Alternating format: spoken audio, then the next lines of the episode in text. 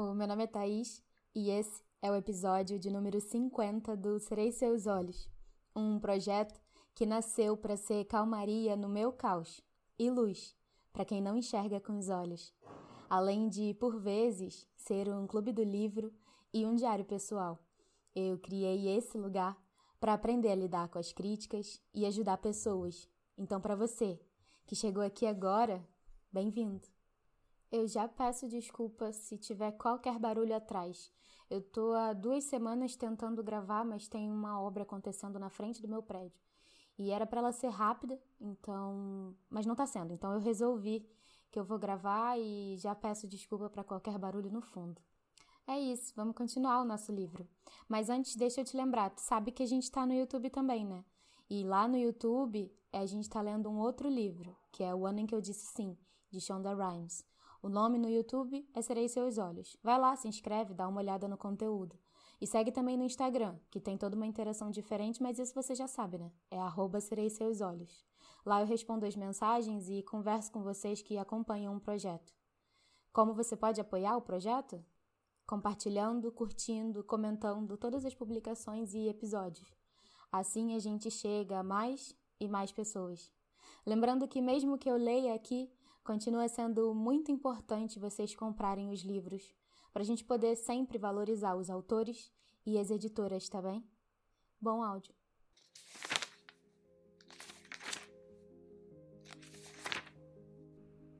Livro O Conto da Aya de Margaret Atwood, livro que inspirou a série The Handmaid's Tale, retomando a nossa leitura no capítulo 32. Rita está sentada à mesa da cozinha. Há uma tigela de vidro com cubos de gelo flutuando dentro dela.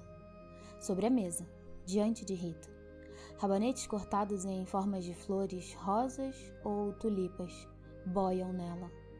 Na tábua, diante dela, está cortando mais, com uma faca bem afiada, de ponta fina, arredondada, as mãos grandes e ágeis, indiferentes. O resto do seu corpo não se move, nem seu rosto. É como se estivesse fazendo aquilo dormindo, aquele truque com a faca. Na superfície branca esmaltada há uma pilha de rabanetes, lavados, mas não cortados, pequeninos corações astecas. Ela mal se dá o trabalho de levantar a cabeça quando eu entro. Conseguiu tudo, hum? É o que ela diz, enquanto tira os embrulhos para sua inspeção. Pode me dar um fósforo? Eu peço. É surpreendente a maneira como ela faz com que eu me sinta uma criança pequena, pidona, apenas com seu olhar zangado, sua impassibilidade, como sou como sou importuna e manhosa. Fósforos? Ela diz. Para que você quer fósforos? Ela disse que eu podia pegar um. Digo, não querendo admitir que ganhei o cigarro de Serena. E quem disse? A Rita continua a trabalhar nos rabanetes, seu ritmo inalterado. Não há motivo para você ter fósforos. Queimar a casa inteira? Pode perguntar a ela, se quiser, eu digo. Ela tá lá no gramado. Rita então revira os olhos para o teto, como se consultando silenciosamente alguma deidade por lá. Então suspira, se levanta pesadamente e esfrega as mãos no avental com afetação para me mostrar como eu dou trabalho. Vai até o armário sobre a pia sem nenhuma pressa, localiza seu mole de chaves no bolso. Destranca a porta do armário. Eu os guardo aqui no verão, diz, como se para si mesma. Não há necessidade de acender lareiras com esse tempo. Me lembro de abril passado, que é Cora quem acende as lareiras na sala de estar e na sala de jantar, quando o tempo está mais frio. Os fósforos são de madeira, numa caixa de papelão com outra que desliza sobre ela, do tipo que eu costumava cobiçar para fazer gavetas de bonecas. Ela abre a caixa e examina atentamente como se decidindo qual vai me dar. O problema é dela, resmunga. Não há maneira de se poder dizer coisa nenhuma a ela. Ela mergulha a mão grande na caixa, escolhe um fósforo e passa para mim. Agora, não vá atear fogo em nada. Não nas cortinas de seu quarto. Já tá quente demais como tá. Não vou, eu digo. Não é para isso que eu vou usar. Ela não se digna a me perguntar para que é. Pouco me importa se vai comê-lo ou sei lá o que. Ela disse que podia lhe dar um fósforo, por isso eu lhe dou um fósforo, só isso. Ela me dá as costas e se senta de novo à mesa.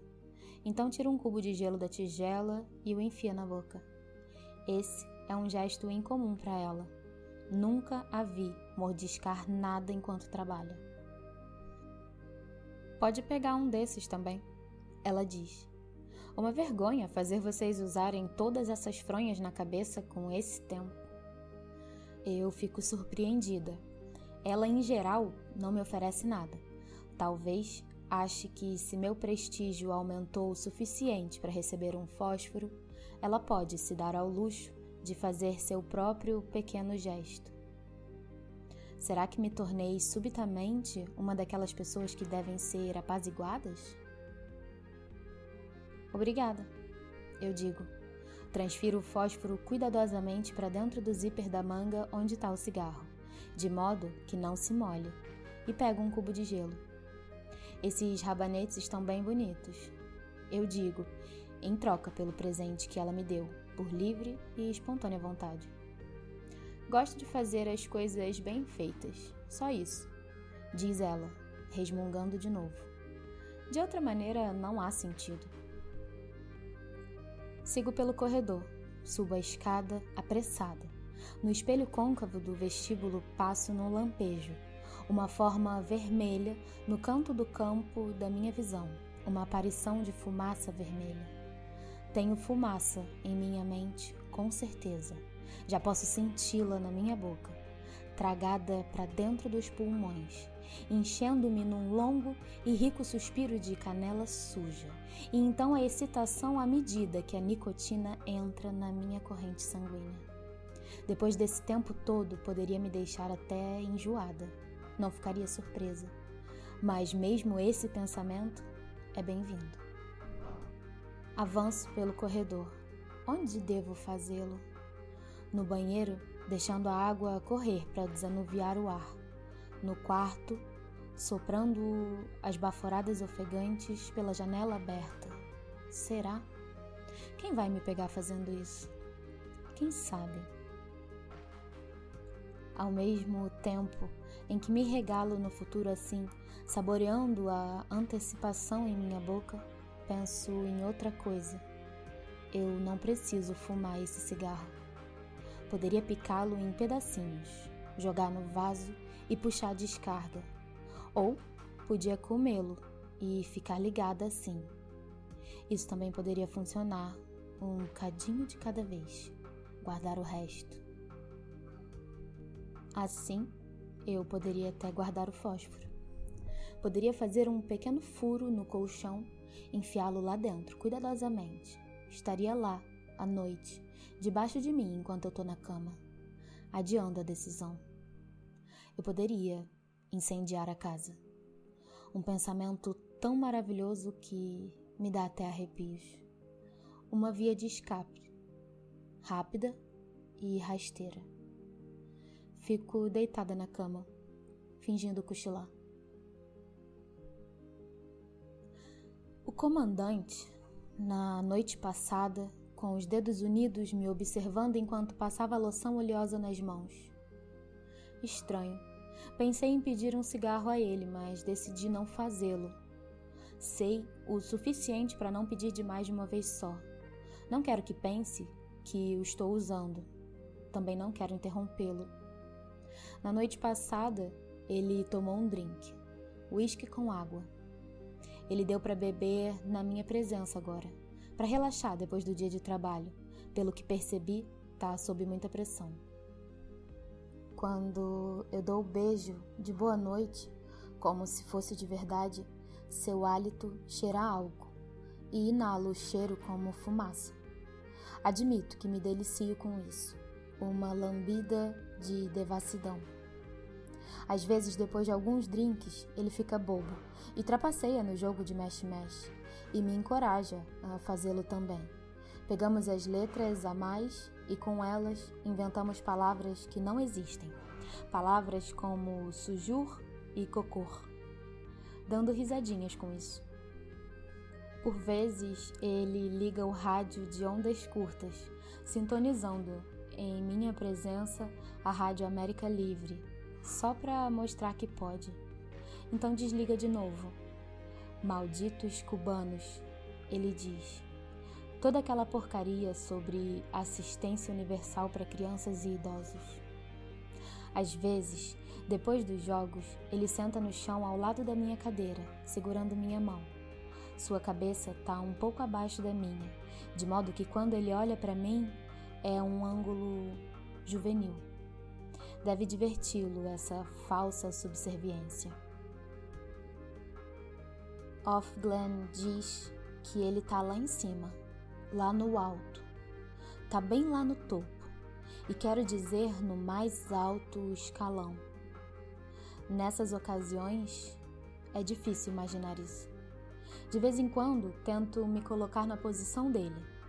Faço isso como tática para adivinhar com antecedência de que maneira pode ser induzido a se comportar comigo.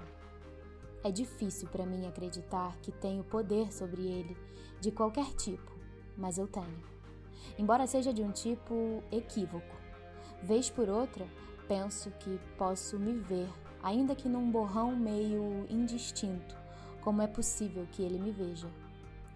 Há coisas que ele quer provar para mim, presentes que quer me dar, serviços que quer prestar, ternuras que quer inspirar.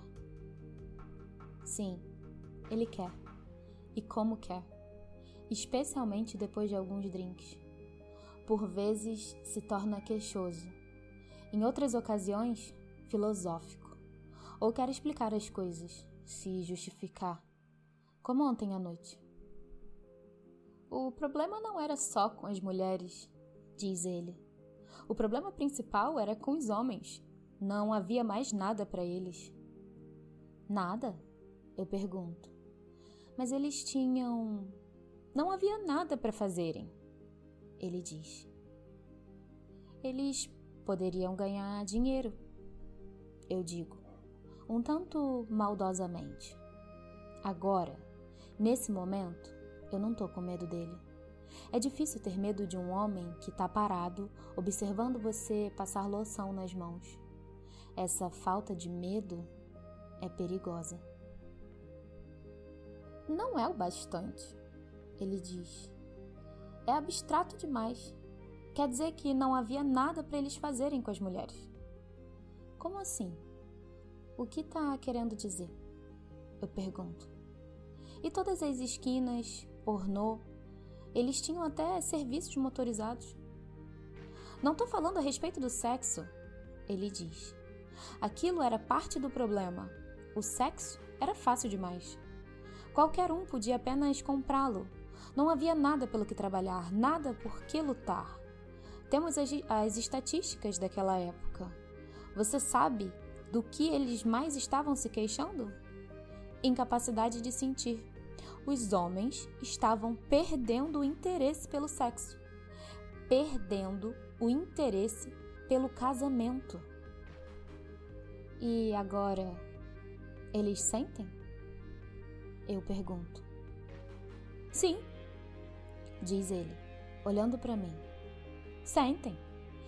Ele se levanta, dá a volta na escrivaninha, vem até a cadeira onde eu tô sentada. Põe as mãos sobre meus ombros por trás.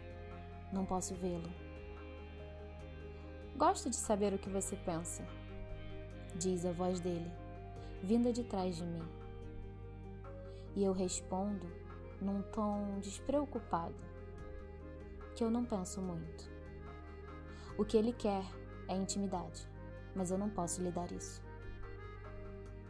O que eu penso não importa para mim, quase não há nenhum sentido em pensar, não é mesmo? Eu digo. O que é o único motivo pelo qual ele pode me contar coisas. Vamos, deixa disso, ele diz, pressionando-me ligeiramente com as mãos. Tô interessado na sua opinião. Você é bastante inteligente. Deve ter uma opinião. A respeito de quê? Eu pergunto. Do que nós fizemos? Ele diz. De como as coisas se resolveram. Mantenho-me completamente imóvel.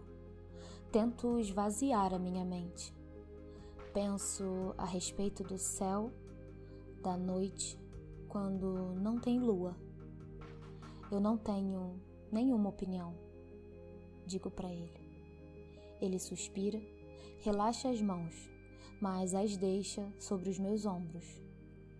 Ele sabe o que eu penso, sabe muito bem o que eu penso. Não se pode fazer uma omelete sem quebrar os ovos, é o que ele diz. Pensamos que faríamos melhor. Com a voz baixa e apagada, eu pergunto: melhor? Como ele pode pensar que isso é melhor? Melhor nunca significa melhor para todo mundo, é o que ele diz. Sempre significa pior para alguns. A cena se esvai na minha cabeça. Fico deitada, imóvel, o ar úmido acima de mim como uma tampa, como terra. Eu queria que chovesse. Melhor ainda, que caísse uma tempestade. Nuvens negras, raios, trovões de arrebentar os ouvidos. Poderia até faltar eletricidade. Então, eu poderia descer até a cozinha, dizer que estou com fome, sentar com a Rita e Cora ao redor da mesa da cozinha. Elas permitiriam meu medo, porque é um medo que elas também têm. Então me deixariam entrar. Haveria velas acesas, observaríamos os rostos umas das outras, ir e vir no bruxulear, nos clarões de luz entrecortadas do lado de fora das janelas. Ah, Senhor, diria Cora. Ah, Senhor, salve-nos, ela diria. O ar ficaria limpo depois disso e mais leve. Então olho para o teto o círculo redondo de flores de gesso. Risque um círculo entre dentro dele. Isso protegerá você. Do centro saía o candelabro, e do candelabro pendia uma tira retorcida de lençol. Era ali que ela balançava, bem leve, como um pêndulo da maneira como você podia se balançar pendurado pelas mãos em um galho de árvore quando criança. Ela estava em segurança àquela altura, totalmente protegida, quando, afinal, Cora abriu a porta. Às vezes, penso que ela ainda está aqui, comigo, e me sinto enterrada.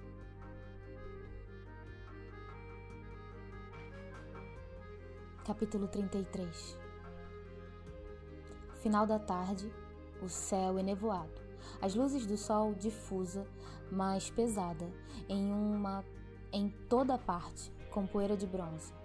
Deslizo pela calçada com Alfiglen. Nós duas, e à nossa frente, outro par, e do outro lado da rua, mais outro. Devemos fazer bela, bela figura, vistas de longe pitorescas, como ordenhadoras holandesas no friso de um papel de parede, como uma prateleira cheia de recipientes de sal e pimenta de cerâmica em trajes nacionais de época, como uma pequena frota de cisne, ou qualquer coisa que se repete, com pelo menos um mínimo de graça e sem variações. Calmante para os olhos. Os olhos os olhos, pois é para eles que esse espetáculo é encenado. Estamos a caminho de uma resavagância para demonstrar como somos obedientes e devotas. Não há um dente de leão à vista por aqui. Os gramados estão limpos, impecáveis. Anseio por um, apenas um, de aspecto bem vagabundo, e crescendo insolente ao acaso, difícil de se livrar e perenemente amarelo como o sol, alegre e plebeu, brilhando igual para todos. Anéis. Costumávamos fazer com eles coroas e colares, manchas da seiva amarga em nossos dedos. Ou então eu segurava um debaixo do queixo e perguntava: Você gosta de manteiga?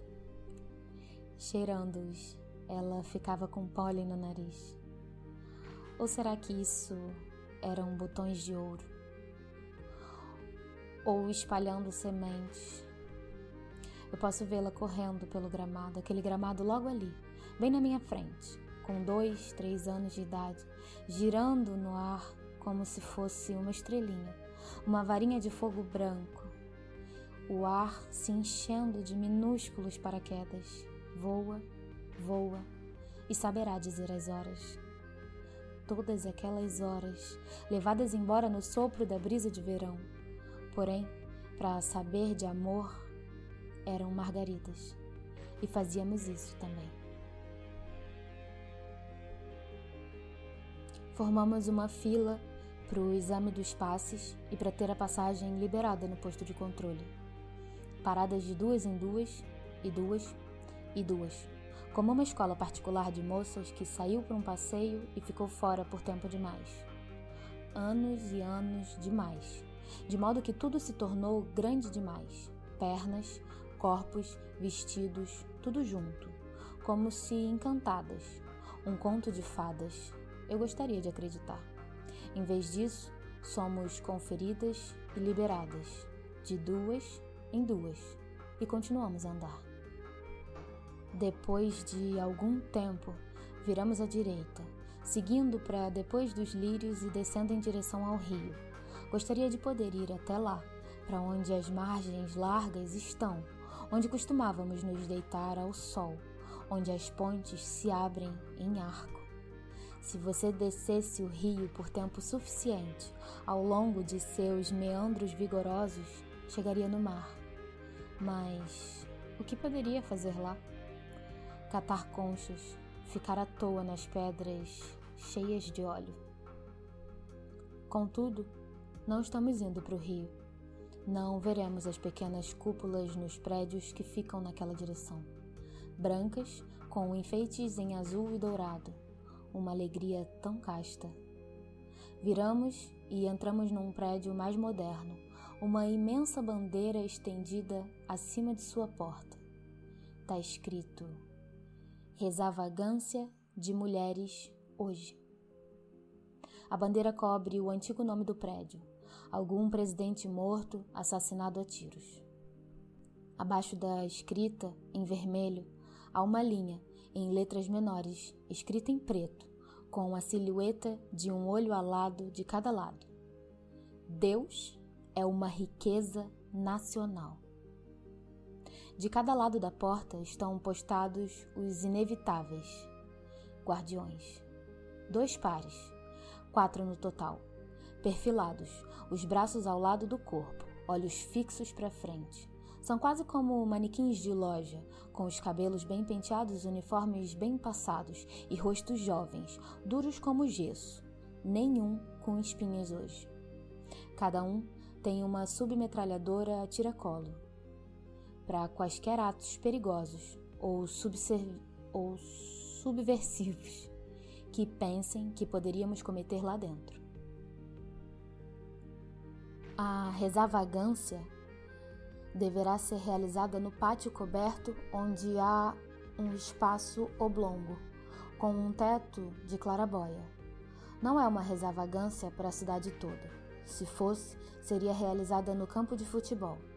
É apenas para esse distrito. Fileiras de cadeiras dobráveis de madeira foram colocadas ao longo do lado direito, para as esposas e filhas de autoridades civis ou militares de alta patente não há assim muita diferença. As galerias acima, com seus parapeitos de concreto, são para as mulheres de classes mais baixas, as martas, as econoesposas em suas listras multicoloridas. O comparecimento à resavagância não é compulsório para elas, especialmente se estiverem de serviço ou tiverem filhos pequenos, mas as galerias parecem estar se enchendo de qualquer maneira. Suponho que seja uma forma de entretenimento, como um espetáculo ou um circo. Um bom número de esposas já estão sentadas, com seus melhores vestidos bordados azuis. Posso sentir os olhos delas sobre nós enquanto andamos com nossos vestidos vermelhos, de duas em duas, encaminhando-nos para o lado oposto delas. Estamos sendo olhadas de alto a baixo, avaliadas, comentadas. Podemos sentir isso, como minúsculas formigas correndo sobre nossa pele nua. Aqui não há cadeiras. Nossa área é demarcada e isolada por uma corda de fios de seda torcido escarlate, do tipo que costumava ter em cinemas para conter os espectadores. Essa corda nos segrega, nos marca como excluídas, impede as outras de serem contaminadas por nós. Faz para nós um curral ou um chiqueiro, de modo que entramos ali, nos arrumamos em fileiras, algo que sabemos fazer muito bem. Então, nos ajoelhamos no assoalho de cimento. Siga para o fundo, murmura Offglen. Poderemos falar melhor lá e, quando estamos nos ajoelhando, de cabeça ligeiramente inclinada, posso ouvir, por toda parte ao nosso redor, um sussurrar, como o farfalhar de insetos em relva alta e seca, uma nuvem de murmúrios. Esse é um dos lugares onde podemos trocar notícias mais livremente, passá-las de uma para outra, lado a lado. É difícil para eles escolher alguém entre nós para dar atenção ou ouvir o que está sendo dito e não quereriam interromper a cerimônia, não diante das câmeras da televisão. Offglen me dá uma cutucada com o cotovelo para chamar minha atenção e eu levanto os olhos lenta e furtivamente. De onde estamos ajoelhadas, temos uma boa visão da entrada para o pátio, onde as pessoas estão entrando de maneira compassada. Deve ser Janine que ela queria que eu visse, porque lá está ela, lado a lado com uma nova mulher, não a anterior, alguém que eu não reconheço. Portanto, Janine deve ter sido transferida para uma nova casa, um novo posto. Ainda é cedo para isso. Será que houve algo de errado com sua amamentação? Esse seria o único motivo pelo qual eles a transfeririam, a menos que tenha havido uma briga por causa do bebê, algo que acontece mais do que podem imaginar. Depois que ela o teve, pode ter resistido a entregá-lo. Posso ver isso. Seu corpo sob o vestido vermelho parece muito magro, quase esquelético, e ela perdeu aquele viço da gravidez. O rosto está branco e emaciado, como se sua força estivesse sendo sugada. Não serviu para nada, sabe? Disse Offglen, perto do lado da minha cabeça. Era uma retalhadora, afinal. Ela está se referindo ao bebê de Janine. O bebê que veio ao mundo através de Janine, a caminho de algum outro lugar. O bebê Ângela. Foi um erro dar-lhe um nome tão cedo. Sinto uma indisposição lá dentro, no meu estômago. Não uma indisposição, na verdade, um vazio. Não sei o que há de errado comigo. Meu Deus eu digo. Ter passado por tudo aquilo para nada é pior que nada. Mas já é o segundo que ela tem, diz Offglen, sem contar o dela mesmo, antes. Ela teve um aborto aos oito meses. Você não sabia? Observamos enquanto Janine entra no cercado demarcado pela corda com o seu véu de intocabilidade de má sorte. Ela me vê, tem que me ver, mas olha através de mim, como se eu não estivesse ali. Não há sorriso de triunfo dessa vez. Ela se vira, se ajoelha e tudo que posso ver são suas costas e os ombros magros encurvados. acha que a culpa é dela, sussurra Offglen. Dois seguidos? Por ser pecadora. Ela usou um médico, não foi seu comandante afinal. Não posso dizer que sei, senão Offglen vai querer saber como. Então, até onde sabe, ela é minha única fonte desse tipo de informação, da qual tenho uma quantidade surpreendente. Como pode ter descoberto a respeito de Janine? Das Martas, a companheira de compras de Janine? Escutando atrás das portas fechadas, talvez. As esposas enquanto tomam seus chás e vinhos, tecendo suas teias. Será que Serena Joy vai falar de mim dessa maneira se eu fizer o que ela quer? Concordou com a proposta imediatamente. Na verdade, ela pouco se importou. Qualquer coisa com duas pernas e um bom vocês sabem o que estava ótimo para ela. Elas não têm escrúpulos, não têm os mesmos sentimentos que nós temos.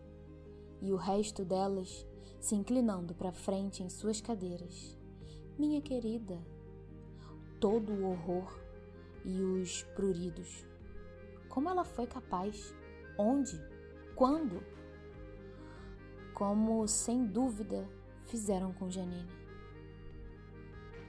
Isso é terrível, eu digo.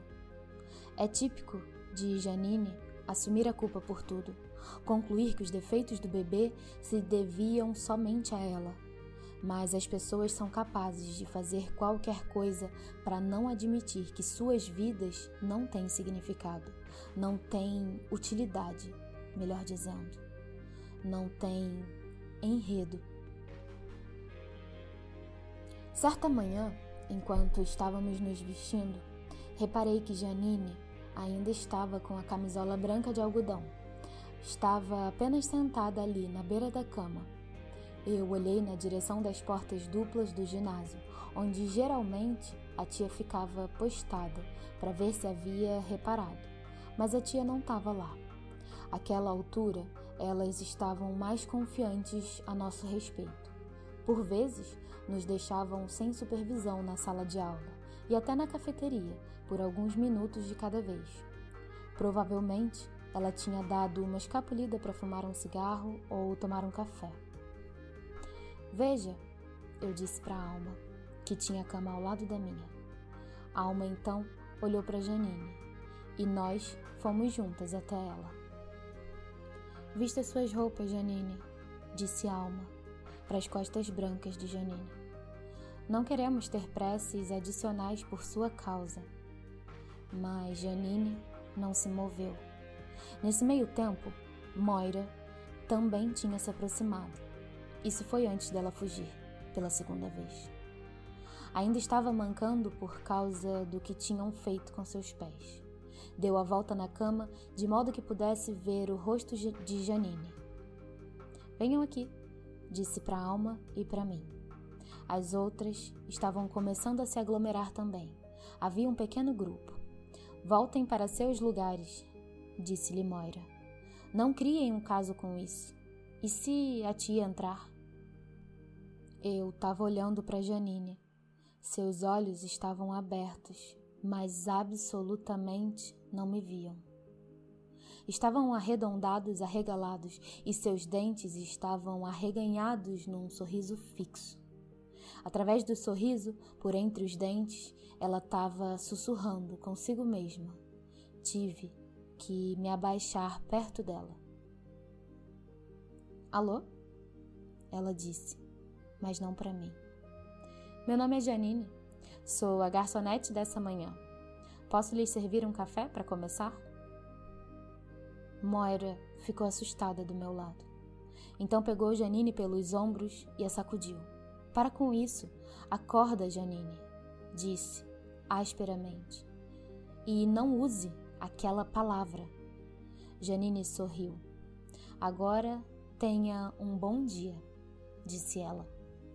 Moira então a esbofeteou duas vezes, de um lado para o outro. Volta aqui, disse ela. Trate de voltar já para cá. Você não pode ficar lá. Você não pode mais estar lá. Aquilo tudo já acabou, Janine. O sorriso de Janine vacilou. Ela pôs a mão no rosto. Por que você bateu em mim? Disse ela. Não estava bom? Posso lhe trazer outro? Não precisava me bater. Você não sabe o que elas vão fazer? Disse Moira. Sua voz estava baixa, mas dura, concentrada. Olha para mim, Janine. Meu nome é Moira e isso é o centro vermelho. Olha para mim.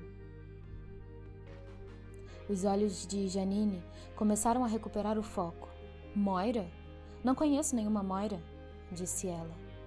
Elas não vão mandar você para a enfermaria, então nem pense nisso, disse Moira. Elas não vão fazer nada para tentar curar você. Não vão nem se dar ao trabalho de embarcá-la para as colônias. Se for longe demais, simplesmente levarão você para o laboratório de química e a matarão com um tiro. Depois a queimarão, junto com o lixo, como uma não mulher. Por isso esqueça. Janine disse que queria ir para casa e começou a chorar. Deus do céu, agora chega. Ela vai estar aqui em um minuto, eu juro. De modo que trate de vestir as drogas das suas roupas e cala a boca, disse Moira. Janine continuou choramingando, mas também se levantou e começou a se vestir. Se ela fizer isso de novo e eu não estiver aqui, você tem apenas que lhe dar uns tabefes como eu dei, disse Moira. Não pode deixar que ela saia de si assim. Esse negócio é contagioso. Ela já devia estar planejando naquela ocasião como ia sair dali. Capítulo 34 O espaço com assentos no pátio agora está cheio. Nós sussurramos e esperamos. Por fim, o comandante encarregado do serviço entra. Ele é calvo e tem ombros largos e parece um técnico de futebol envelhecido. Está vestido em seu uniforme preto, sóbrio, com as fileiras de insígnias e condecorações. É difícil não ficar impressionada, mas faço um esforço. Tento imaginá-lo na cama com sua esposa e a sua aia, fertilizando sem parar como um louco como um salmão no cio, fingindo não ter nenhum prazer com isso. Quando Deus disse: frutificai e multiplicai-vos, estava se referindo a esse homem? Esse comandante sobe os degraus que levam ao pódio, que está coberto por um tecido vermelho bordado com um grande olho de asas brancas. Ele lança um olhar para o aposento e nossas vozes suaves morrem nem sequer precisa levantar as mãos. Então, a voz dele entra no microfone e sai pelos alto-falantes, destituída de seus tons mais baixos, de modo que é cortante, aguda e metálica, como se estivesse sendo produzida não por sua boca, mas pelos próprios alto-falantes. A voz dele é cor de metal, tem formato de trombeta. Hoje é um dia de graças, um dia de louvação. Ele começa. E eu saio de sintonia. Desligo durante o discurso sobre a vitória e o sacrifício. Então há uma longa prece sobre os receptáculos indignos, depois um hino. Há um bálsamo em Gilead. Há um bálsamo em Gilead. Há uma bomba em Gilead era como Moira costumava chamar o hino. Agora vem a parte principal. Os vinte anjos entram, recém-chegados das frentes de combate, recém-condecorados, acompanhados de sua guarda de honra, marchando um, dois, um, dois, para o espaço central aberto. Sentido, descansar. E agora, as vinte filhas de branco envoltas em véus brancos, avançam timidamente, com as mães segurando-as pelos cotovelos. São as mães, não os pais que acompanham as filhas até os noivos nos dias de hoje, em que ajudam nos preparativos dos casamentos. Os casamentos, é claro, são arranjados. casamento de conveniência. A essas moças não foi permitido estar sozinhas com um homem há anos. Seja lá há quanto tempo que todas nós temos feito isso. Será que tem idade para se lembrar de alguma coisa do tempo de antes? De jogar beisebol, de jeans e tênis, andar de bicicleta, ler livros completamente sozinhas? Apesar do fato de que algumas não tenham mais de 14 anos. É preciso começar cedo com elas. É o sistema em vigor. Não há um momento a ser perdido. Mesmo assim, elas vão se lembrar. E as que vierem depois delas, por três ou quatro anos. Mas depois disso, não. Terão sempre estado vestidas de branco, em grupos de garotas. Terão sempre sido silenciosas Nós demos mais do que tiramos, disse o comandante. Pense nas dificuldades que tinham antes. Não se lembra dos bares de solteiros? A indignidade dos encontros às cegas no colégio? O mercado da carne? Não se lembra do terrível abismo entre as que podiam conseguir um homem com facilidade e as que não podiam? Algumas delas ficavam desesperadas, passavam fome para ficar magras, enchiam os seios de silicone e mandavam cortar pedaços do nariz. Pense na infelicidade humana. Ele abana a mão na direção de sua pilha de revistas antigas. Estavam sempre reclamando Problemas disso, problemas daquilo. Lembra-se dos anúncios nas colunas pessoais? Mulher inteligente e atraente, 35 anos. Da maneira como fazemos, todas elas conseguem um homem. Ninguém é excluído.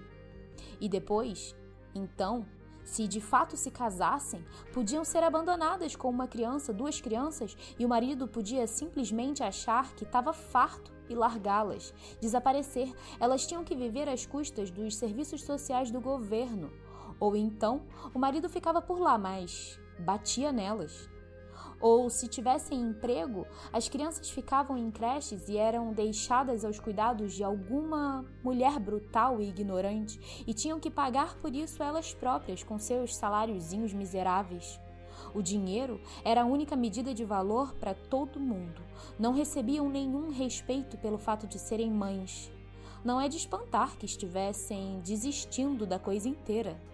Da maneira como fazemos, elas estão protegidas podem realizar seus destinos biológicos em paz, com pleno apoio e encorajamento. Agora me diga, você é uma pessoa inteligente. Gosto de ouvir o que pensa. O que foi que deixamos de levar em conta? O amor. Eu respondi. Amor? Que tipo de amor? Perguntou o comandante se apaixonar. Eu disse. O comandante olhou para mim com seus olhos sinceros de menino. Ah, sim. Li as revistas. Era isso que elas vendiam, não era? Mas veja as estatísticas, minha cara. Será que valia realmente a pena se apaixonar? Casamentos arranjados sempre funcionaram igualmente bem, se não até melhor. Amor dizia tia Lídia com desagrado. Não me deixem pegar vocês nisso. Nada de ficarem no mundo da lua e sonharem acordadas por aí, meninas. Ela balançava o dedo para nós. Amor não é o que interessa. Aqueles anos foram apenas uma anomalia, historicamente falando, disse o comandante. Apenas uma feliz casualidade. Tudo o que fizemos foi pôr as coisas de volta, de acordo com a norma da natureza. Minha cabeça volta. As resavagâncias de mulheres são para casamentos coletivos como esse, em geral. As dos homens são para vitórias militares. Essas são as coisas com que devemos mais nos regoji... rego... Regozijar, respectivamente. Por vezes, Contudo, nas dez mulheres, elas são para uma freira que abjura os votos. A maioria desses votos aconteceu antes, quando as estavam arrebanhando, mas ainda descobrem algumas nos dias de hoje. Arrancam-nas da clandestinidade, onde tinham estado se escondendo como topeiras. Elas têm aquela mesma expressão também, os olhos fracos, atordoados pela luz excessiva. As velhas eles mandam para as colônias imediatamente, mas as jovens e férteis eles tentam converter. E quando conseguem, todas nós nos reunimos aqui para vê-las passar pela cerimônia. Renunciar ao celibato, sacrificar-se pelo bem comum. Elas se ajoelham e o comandante reza, então elas tomam o véu vermelho, como o resto de nós fez. Contudo, não lhes é permitido tornarem-se esposas. São consideradas ainda perigosas demais para a posição de tanto poder. Há certa reputação de bruxa que as envolve, algo misterioso e exótico. Permanece a despeito dos banhos com o esfregão e dos vergões em seus pés e do tempo em que passaram em confinamento solitário. Elas sempre têm aqueles vergões. Sempre cumpriram a pena, ou pelo menos é o que dizem os boatos. Não abandonam os votos com facilidade. Muitas, em vez disso, preferem ir para as colônias. Nenhuma de nós gosta de ter uma como companheira de compras. Foram mais quebrantadas do que o resto de nós. É difícil se sentir confortável com elas. As mães deixaram as garotas de véus brancos em posição e, e retornaram às suas cadeiras. Há um pouco de choro entre elas, algumas trocas de palmadinhas confortadoras e de mãos segurando mãos. O uso ostentoso de lençóis. O comandante dá continuidade ao serviço. Ordeno que estas mulheres se adornem com vestes modestas com pudor e sobriedade, sem cabelos trançados ou ouro, ou pérolas ou vestidos caros. Ele diz. Mas, conforme são apropriadas as mulheres que professam a meiguice, com boas obras. Que a mulher aprenda em silêncio com toda sujeição. Nessa hora, ele lança um olhar para nós toda mulher. Repete ele. Mas não tolerarei que uma mulher ensine, nem que usurpe a autoridade do homem, apenas que se mantenha em silêncio.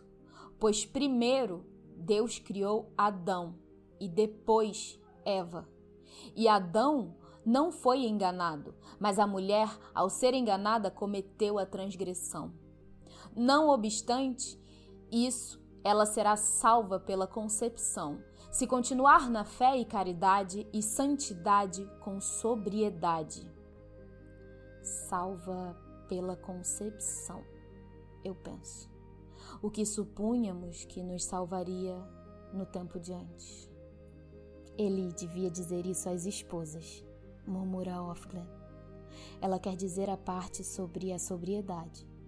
É seguro falar de novo. O comandante concluiu o ritual principal e eles estão trocando as alianças e levantando os véus. Bu, penso em minha cabeça. Dê uma olhada, dê uma boa olhada, porque agora é tarde demais. Os anjos se qualificarão para ter aias mais tarde, especialmente se suas novas esposas não forem capazes de dar frutos. Mas vocês, meninas, não têm saída. O que cada uma vê é o que terá, com espinhas e tudo. Mas não se espera que você o ame. Vai descobrir isso em bem pouco tempo. Apenas cumpra seu dever, em silêncio.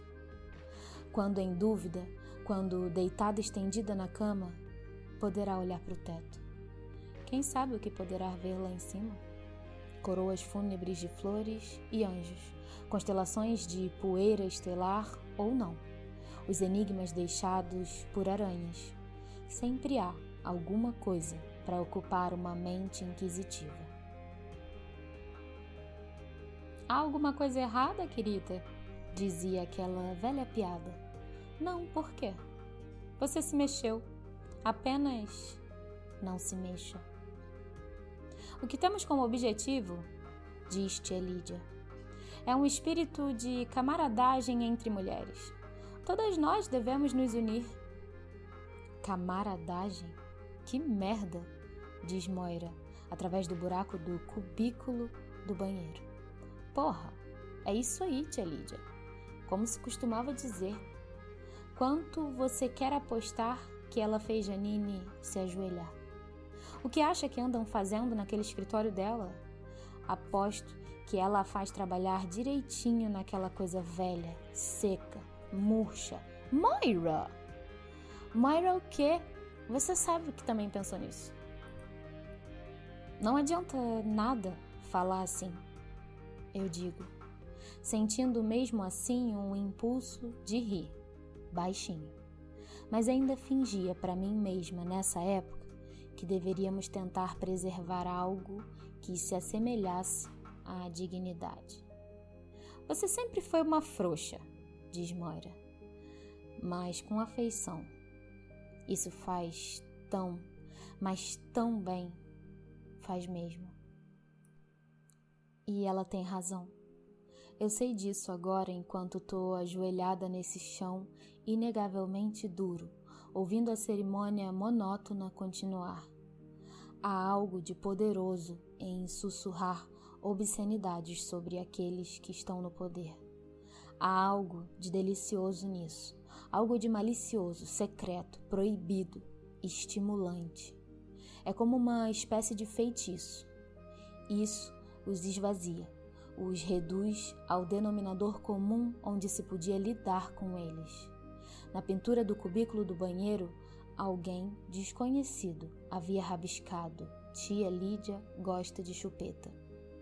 Era como uma bandeira acenada do alto de uma colina em sinal de rebelião. A simples ideia da tia Lídia fazendo uma coisa dessas era por si só animadora. Então agora imaginem, entre esses anjos e suas noivas brancas, esgotadas, gemidos momentosos e suores, encontros peludos, úmidos, ou melhor, fracassos vexaminosos, paus que parecem cenouras velhas de três semanas, apalpadas, angustiadas sobre carne fria e tão sem reação como peixe cru. Quando, afinal, tá tudo acabado e estamos nos encaminhando para a saída, Offglen me diz em seu sussurro leve e penetrante: Sabemos que você o está vendo sozinho. Quem? Eu digo, resistindo ao impulso de olhar para ela. Eu sei de quem ela fala. Seu comandante. Sabemos que o tem visto. Então pergunto como? E ela responde que apenas sabem. O que ele quer? Sexo pervertido? Poderia ser difícil explicar o que ele quer, porque eu ainda não tenho nome para aquilo. Como posso descrever o que realmente acontece entre nós? Ela acharia graça, para começar. É mais fácil para mim dizer, de certo modo, isso, pelo menos, tem a dignidade da coerção. Ela reflete sobre isso.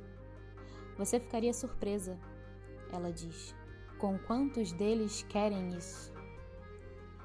Não posso fazer nada, não posso dizer que não irei, eu digo.